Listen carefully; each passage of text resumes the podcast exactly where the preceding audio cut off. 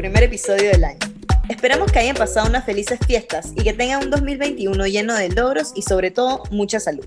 Para este episodio, Alexandra y yo estaremos hablando sobre nuestra experiencia en la recaudación de fondos y nuestra campaña Calladitas Dona Más, que se llevó a cabo a finales del año anterior. Sin embargo, le pedimos la opinión a algunas de nuestras invitadas anteriores y durante el episodio vamos a escuchar a Ivana Yelensky y Gabriela Torrero por parte de Voluntariando, a Lara Rosemena por parte de su fundación Cero Límites, Mónica Mao hablando sobre el tema de cumpleaños con causa y Vanessa Richani por parte de Redify Panamá. Nos van a contar un poco sobre los retos que se enfrentaron en la recaudación de fondos durante un tiempo de pandemia y cómo ven la situación de donaciones y voluntariado para el 2021. Vamos a comenzar on a lighter note diciendo que algo definitivamente positivo que tanto Daira y yo pudimos sacar de esta experiencia como espero que lo encuentren como el consenso de las opiniones de nuestras invitadas, es que algo positivo que se pudo rescatar de la pandemia fue la digitalización de muchos aspectos del proceso de recaudación. Con Calladitas Dona Más nos dimos cuenta que aunque el hogar de Nuestra Señora, al igual que nosotras, estábamos en Panamá, muchas personas en Estados Unidos, en España, en México y en Colombia estaban interesadas en cooperar. Por eso nos alegra enterarnos de compañías como myregistry.com que permite crear un fondo de regalos en efectivo o de otros objetos específicos, permitiéndole a las organizaciones crear y organizar en tiempo real una lista de qué cosas específicamente van necesitando con el tiempo. Con la ayuda de myregistry.com esperamos volver a lanzar Calladitas Dona Más este año 2021 y esperamos poder contar con aún más apoyo internacional comprando productos específicos y recibiendo donaciones monetarias de ustedes y cualquier futuro oyente. Ya entrando en materia lo que fue Caídas Dona Más para nosotras, vamos a comenzar explicando que el objetivo de nuestra campaña fue llevar un poco la sororidad que nos gusta compartir en el podcast, al igual que nuestra, se puede decir que es nuestra misión como Calladitas No Más, de siempre hacer un espacio para la mujer y compartir diferentes historias de mujeres, no importa qué tan duras o qué tan diferentes sean. En el tiempo de pandemia, obviamente, Daira y yo, al igual que muchas personas, nos comenzamos a sentir que podíamos hacer un poco más. Si bien es cierto que nos han escrito y nos encanta que lo hagan, please sigan, muchas mujeres hablando acerca del impacto del podcast o cómo el podcast les ha ayudado en diferentes momentos difíciles o retos de sus vidas, pero sentíamos que podíamos hacer más y que nos estábamos quedando de repente muy, mucho en la teoría y muy poco en la praxis. Nos apoyamos en el hogar de Nuestra Señora, que María Legago, nuestra primera, primera invitada, nos conversó acerca de, conversamos con la hermana Carmen y así surgió que Aitas Dona Más, un programa del podcast que por dos meses en el año 2020 buscó recaudar fondos para mujeres en situación de violencia, madres jóvenes que desean terminar sus estudios, al igual que adolescentes o adultas jóvenes embarazadas. Como dijo Alex, sentíamos que era tiempo para nosotras de poder donar y ahora que no podemos donar nuestro tiempo y hacer algún voluntariado específico, nos gustó mucho la idea de Mariale y poder apoyar al hogar de Nuestra Señora, que es un hogar que tiene muy tiene cero presencia en redes sociales. De hecho, los contactamos a través de Mariale. Entonces, creo que eso también les dificulta un poco al hogar poder recibir donaciones y poder recibir ayuda. La poca presencia digital del hogar fue uno de nuestros retos más grandes de repente al ser nuestra primera recaudación de fondos como calladitas no más, así como un grupo, como una unidad, no nos sentíamos tan cómodas compartiendo acerca de un lugar que no mucha gente conoce, ya que no puedes meterte en Instagram o incluso si buscas en Google no hay tanta información disponible, ya que era un hogar que no mucha gente conoce, al igual que nosotras nunca habíamos hecho una recaudación de dinero juntas, trabajamos el doble para poder ser lo más transparente posible y poder mostrarle a la gente que sus donaciones sí van a ser recibidas y sí van a ser puestas en el uso que el hogar necesitaba. Sí, como dijo Alex, eso fue una de las cosas que principalmente nos enfocamos en la transparencia, poder generar esa confianza desde el día uno para poder utilizarla en nuestras futuras recaudaciones. Y como vieron en nuestro Instagram, publicamos muchísimo nuestra ida, eh, nuestro total, cómo nos había ido, toda la experiencia, cómo fue cuando fuimos, cuando nos recibieron, comprando en el súper las cosas que necesitaban. Sí, 100% fue una de las cosas que nos enfocamos en y que tratamos de hacer bien. Para eso nos apoyó bastante usar cuánto la plataforma. Desde el día uno, Daira y yo dijimos que nos sentíamos más cómodas que las transacciones fueran a través de cuánto como un intermediario, como plataforma de pago, en vez de simplemente de nuestro YAPI o nuestro número de cuenta. Cuánto también fue sumamente, sumamente útil para nosotras, pues nos permitió a diferentes cantidades de personas en otros países poder cooperar con la causa. Porque en verdad se pone a pensar, contarle que el hogar que nosotras estamos actualmente en Panamá, los problemas que el hogar intenta resolver no son exclusivos ni de la ciudad, ni del país, y mucho menos de la región. Bueno, para mencionar también algunos de nuestros retos, que siempre es importante, pienso yo, mencionarlos y que la gente los escuche para que no se desanimen cuando se enfrentan con estas cosas y que sepan que pasan y no necesariamente te tienen que detener, voy a mencionar nuestro último reto en la recaudación, que fue cuando medio que la pausamos y dejamos de pedir ayuda porque fue el tema de las fuertes lluvias en Chiriquí, Centroamérica, y se, muchas personas se vieron sumamente afectadas. Las organizaciones se les prendió el switch de ayudar, obviamente, donde sea que se podía, como sea que se pudiera, comida, ropa, o sea, los, daños en verdad fueron muchísimos. Y esta necesidad inmediata nos ponía en una situación súper incómoda de recaudar fondos para el hogar, porque no, a lo mejor no era tan inmediato, pues las fuertes lluvias se habían afectado enseguida.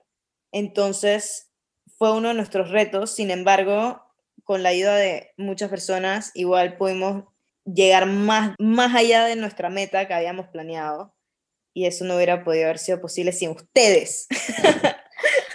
Pero por suerte logramos llegar a nuestra meta, aunque el primer mes que llevamos a Naciones subimos la meta, después la volvimos a bajar, después volvimos a subir, lo volvimos a bajar, pero logramos llegar a, al final la meta que nos hemos propuesto. Estamos sumamente orgullosas de poder haber ido al hogar, compartido con la hermana Carmen, igual con el par de mujeres que logramos ver y ver la cara de ellas al recibir las donaciones y el saber que ya establecimos esa relación para no solo nosotras poder volver, pero poder invitar a cualquier otra persona que quiera cooperar con el podcast poder de repente hacer esta alianza nosotras con el hogar de Nuestra Señora. Claro, o que quiera cooperar por su cuenta, porque el, el, hogar creo que es muy fácil sacarlo del radar cuando no lo encuentras en redes. Obviamente invitamos a todas las personas que nos escuchan a siempre sacar algún tiempo, algún espacio para poder donar. Y antes me gustaba porque era muy, muy, no fácil, pero era muy gratificante poder donar con tu tiempo y poder dar tu tiempo y ponerlo en uso en alguna fundación, alguna organización, alguna causa que creyera fielmente. Pero ahora con el tema de la pandemia, lastimosamente las donaciones se limitan a cosas físicas, ya sea dinero o comida. Entonces siempre, siempre, siempre, si tienen algún chancecito, eh, por ejemplo, si reciben el bono y no lo usan y no saben... Por cierto, revisen si tienen el bono, llamen al 140, fíjense si tienen el bono digital y bueno, si lo tienen y no lo necesitan, siempre pueden comprar cositas y donarlas por ahí y tengan al lugar en su radar. O de todas maneras, si escuchan el episodio, pero no están en Panamá o no reciben un bono, de vuelta consulten con diferentes listas universales de regalos. Como mencionamos que myregistry.com tiene para diferentes fundaciones, revisen ahí si su fundación preferida, su causa que más le llama la atención está ahí o si no está, no se sientan avergonzados o intimidados de ustedes comenzar el esfuerzo de... Esto es lo que a continuación vamos a escuchar las opiniones de nuestras invitadas que Daira mencionó, pero esto es lo que Monique con los cumpleaños con causa hace bastante énfasis y que como una lista universal puede llevarlo de un cumpleaños con causa, una grabación con causa, una boda con causa, etcétera, etcétera, cualquier celebración con causa. A continuación, vamos a poner algunas de, las opiniones de nuestras invitadas anteriores en cuanto a los temas del el voluntariado a través del 2020 y los planes para el 2021. Bueno, como retos enfrentamos pues demasiados, como todo el mundo. Y el primero de estos fue estar en uno de los tiempos donde la sociedad necesitaba una ayuda urgente, de primera mano y con muy poco tiempo de acción ya que la ayuda la necesitaban de inmediato.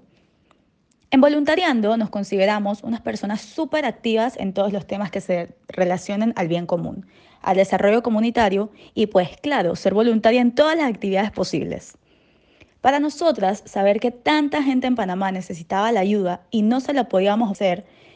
a todos fue como un desafío porque realmente no sabíamos cómo darle esa mano extra a la gente que necesitaba esta ayuda en tiempos tan delicados. Otro de nuestros retos fue que al principio de la pandemia muchas actividades que nos enviaban a voluntariando eran solo de recolección de dinero, ya que era lo primordial para la mayoría de las personas. Pero, por otro lado, la gran mayoría de nuestros voluntarios querían hacer actividades presenciales, cuando esto era casi que imposible en momentos donde era tan riesgoso por el virus. Entonces, aquí existía un poco de eso de querer hacer y no poder ya que no todo el mundo tenía la facilidad económica de donar dinero a todo momento.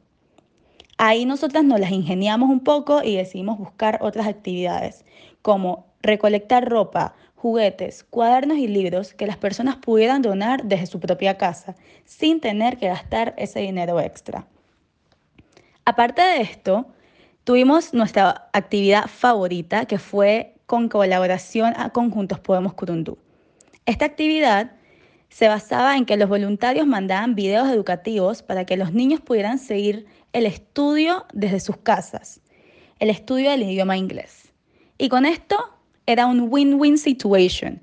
Nadie tenía que salir de sus casas, los niños seguían aprendiendo y a la vez los voluntarios ayudaban.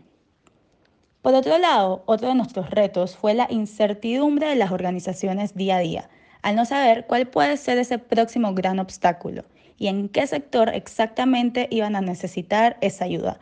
La verdad es que fueron unos meses bastante difíciles y lo siguen siendo para la mayoría del pueblo panameño, pero tratamos de ayudar y aportar ese granito de arena al buscar diferentes maneras de poder ayudar a todos los panameños y poder contribuir a oportunidades con impacto.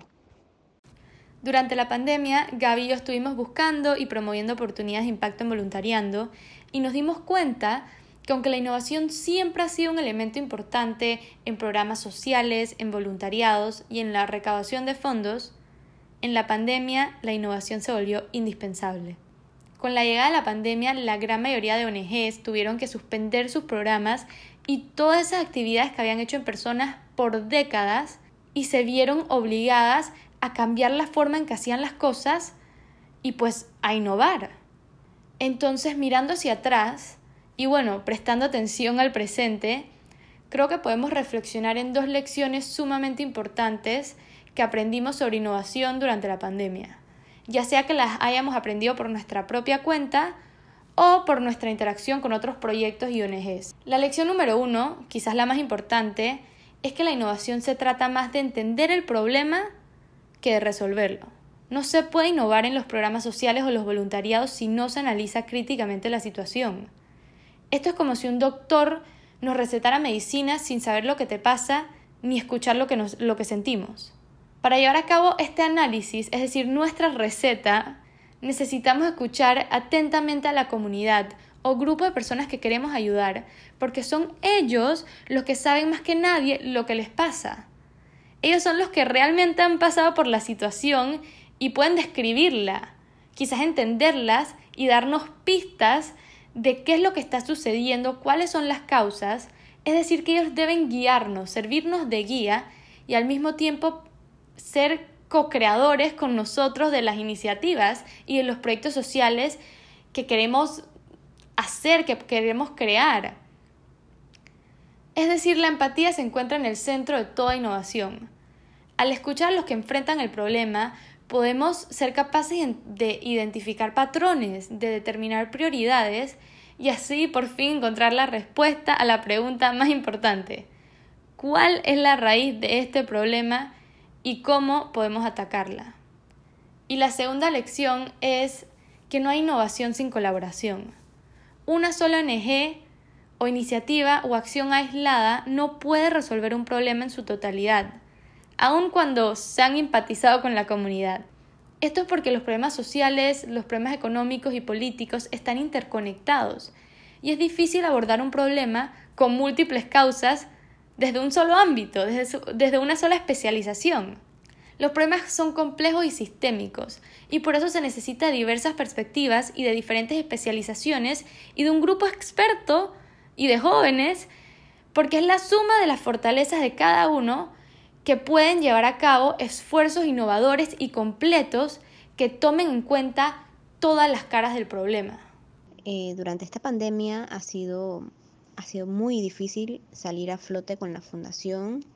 y poder ayudar a todas las personas que llegan a pedirnos ayuda, por lo que hemos tenido que adaptarnos poco a poco a todo lo que estamos pasando.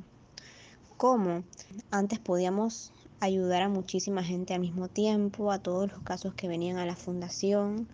Eh, ahora debemos enfocarnos en una sola persona, en la necesidad de esa persona, que si necesita medicinas, que si necesita insumos médicos o que si necesita hasta, una silla de ruedas. Eh, por nuestra parte, no digitalizamos un proceso de recaudación porque se nos hizo muy difícil por la situación que, bueno, que estamos pasando todos mundialmente. Al muchas personas no tener un trabajo hoy en día es todavía mucho más difícil recaudar fondos, eh, por lo que no lo hicimos este año pero definitivamente lo vamos a hacer este año. Sin embargo, sí hemos trabajado de la mano con diferentes fundaciones para obtener ayuda necesaria para las personas que llegan a pedirnos ayuda em, o simplemente a darles una mano. Eh, nosotros sí tuvimos hace un año un partnership con Tia Jewelry, con TEA, que nos encantó y creo que eso, esos partnerships hoy en día pueden ser de mejor ayuda ya que eso se maneja en una plataforma como Instagram eh, y es una plataforma digital y al no tener contacto directamente con el cliente eso ayuda mucho a que también disminuyamos los casos eh, en esta pandemia. Sobre el tema de la digitalización, para recaudación de fondos eh, y donaciones, me parece que también es súper importante resaltar que las organizaciones no solo digitalizaron maneras en las que ahora iban a recaudar fondos eh, y iban a hacer colectas de diferentes donaciones en especie, sino que también se cambió por completo la manera en la que se hace el voluntariado. Siempre habíamos conocido el voluntariado como voy aquí y siembro, voy acá y construyo, voy acá y dono mi tiempo para enseñar a, alguien a leer. Y siempre lo habíamos visto, o sea, el voluntariado tradicional siempre había sido en persona. Y la verdad es que la pandemia ayudó muchísimo y aceleró el proceso a que existiera un voluntariado virtual, que es lo que en verdad más me parece valioso. Ahora por decir, ONGs que siempre habían tenido su contenido solo en español, estaban buscando voluntarios para, para que tradujeran todo su contenido a inglés, voluntarios que podían sentarse en su casa por una hora cada día, por cinco días y traducir toda su página web al idioma inglés. Y es una manera de donar tiempo a una ONG, pero quedándote en tu casa seguro sin, sin tener que salir a exponerte a la pandemia. Eso me parece espectacular. Aparte de eso, siento que asimismo como las escuelas, las universidades empezaron a usar Zoom y empezaron a usar todas estas herramientas virtuales para dar clases, eh, las ONGs también empezaron a usar herramientas como Giving Way, em, como GoFundMe, herramientas que ya existían, pero no todas las ONGs usaban y especialmente en Panamá Sé, por ejemplo, que Techo, que es una organización que me gusta mucho, abrió su propio Giving Way y ahora tú puedes aportar a Techo y leer de miles de diferentes proyectos que tiene Techo andando, pues leer a cuánta gente van a beneficiar, en qué zona de Panamá y puedes donar desde la comodidad de tu casa. Obviamente muchas ya tenían, por decir, cuenta de ACH y podías siempre mandar una transferencia, pero no solo ha sido la digitalización, sino también facilitar el proceso y hacerlo eficiente. No es lo mismo sentarte en tu computadora, copiar un número entero de cuenta, mandar un ACH, que, que ya una fundación esté en el directorio de Yapi y tú puedas buscar la fundación que quieres, la cliqueas y le mandas 5 dólares. Entonces siento que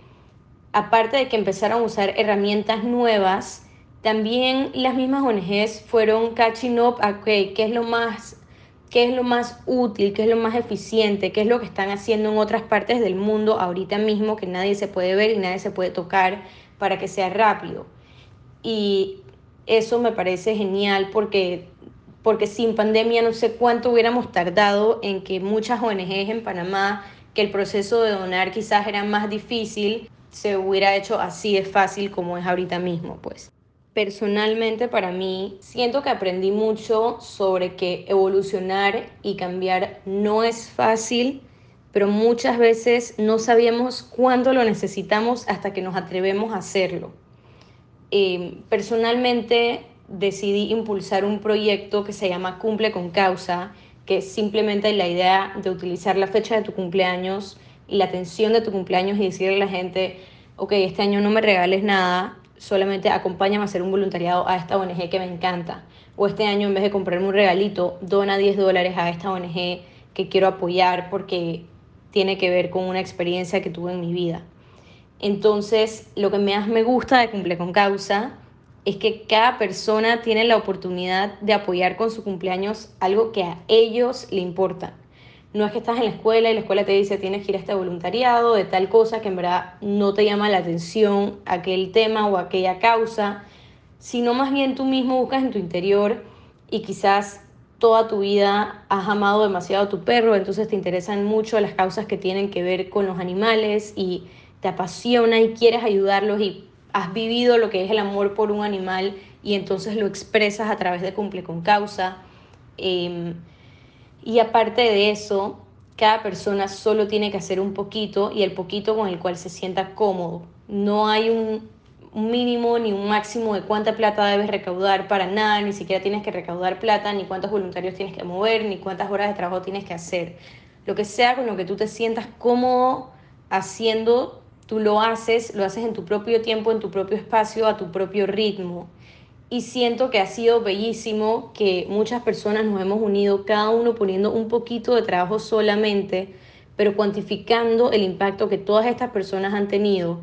cada uno desde su casa, porque en pandemia simplemente lo hemos hablado todo por Zoom em, y hemos coordinado todo de manera que, que, sea, que sea safe, que la gente no se tenga que exponer. Entonces cada uno desde su zona de confort ha podido aportar su grano de arena, digamos, a el impacto social de Panamá y también afuera de Panamá he tenido casos. Entonces, sí, siento que quizás si no hubiéramos tenido la pandemia, eh, no me hubiera dado cuenta de lo valioso que era aprovechar todas estas herramientas virtuales y quizás uno pierde más tiempo manejando un sitio o reuniéndose con alguien, pero en verdad cuando puedo tener cuatro reuniones de cumple con causa en una tarde, en dos horas, porque le pongo media hora a cada uno y estoy sentada en el mismo lugar todo el tiempo, de verdad que se maximiza el tiempo y así mismo como se va maximizando el tiempo, se va maximizando el impacto. Para cerrar, siento que la mejor lección ha sido que la pandemia nos tocó a todos por igual, la pandemia no vio razas, no vio eh, estatus socioeconómico, no vio nacionalidades, no vio sexos, no vio preferencias religiosas. La pandemia nos cayó a todos por igual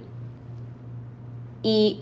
así mismo como nos puso en una posición a donde estábamos como expuestos y como amenazados, también nos hizo un llamado de, ok, ¿cómo, cómo está tu situación?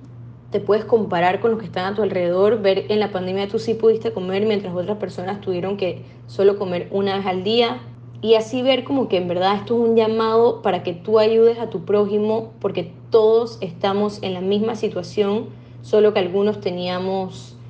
digamos, algunas comodidades extras que otros no tenían. Así que me parece hermoso que la pandemia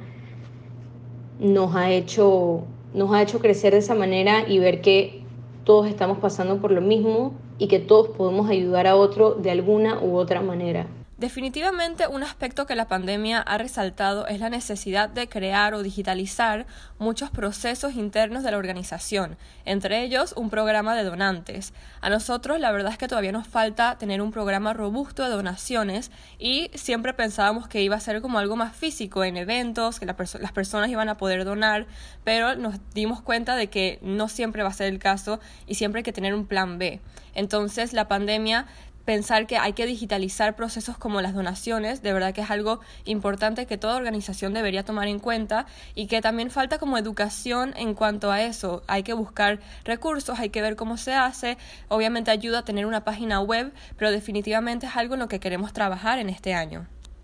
Y bueno, para finalizar el episodio, queremos mencionar el gran aprecio que tenemos a todas las personas que nos donaron y que hicieron esta campaña posible, por motivarnos a seguir haciendo más de estas. Si no pudieron cooperar con estas Dona Más, o si no es la causa que ustedes más se asocian con, en este episodio les dejamos las necesidades de diferentes fundaciones, al igual que diferentes recursos para tú mismo armar tu propia recaudación de dinero por una causa que en verdad te apasione. Si les llamó la atención, myregistry.com está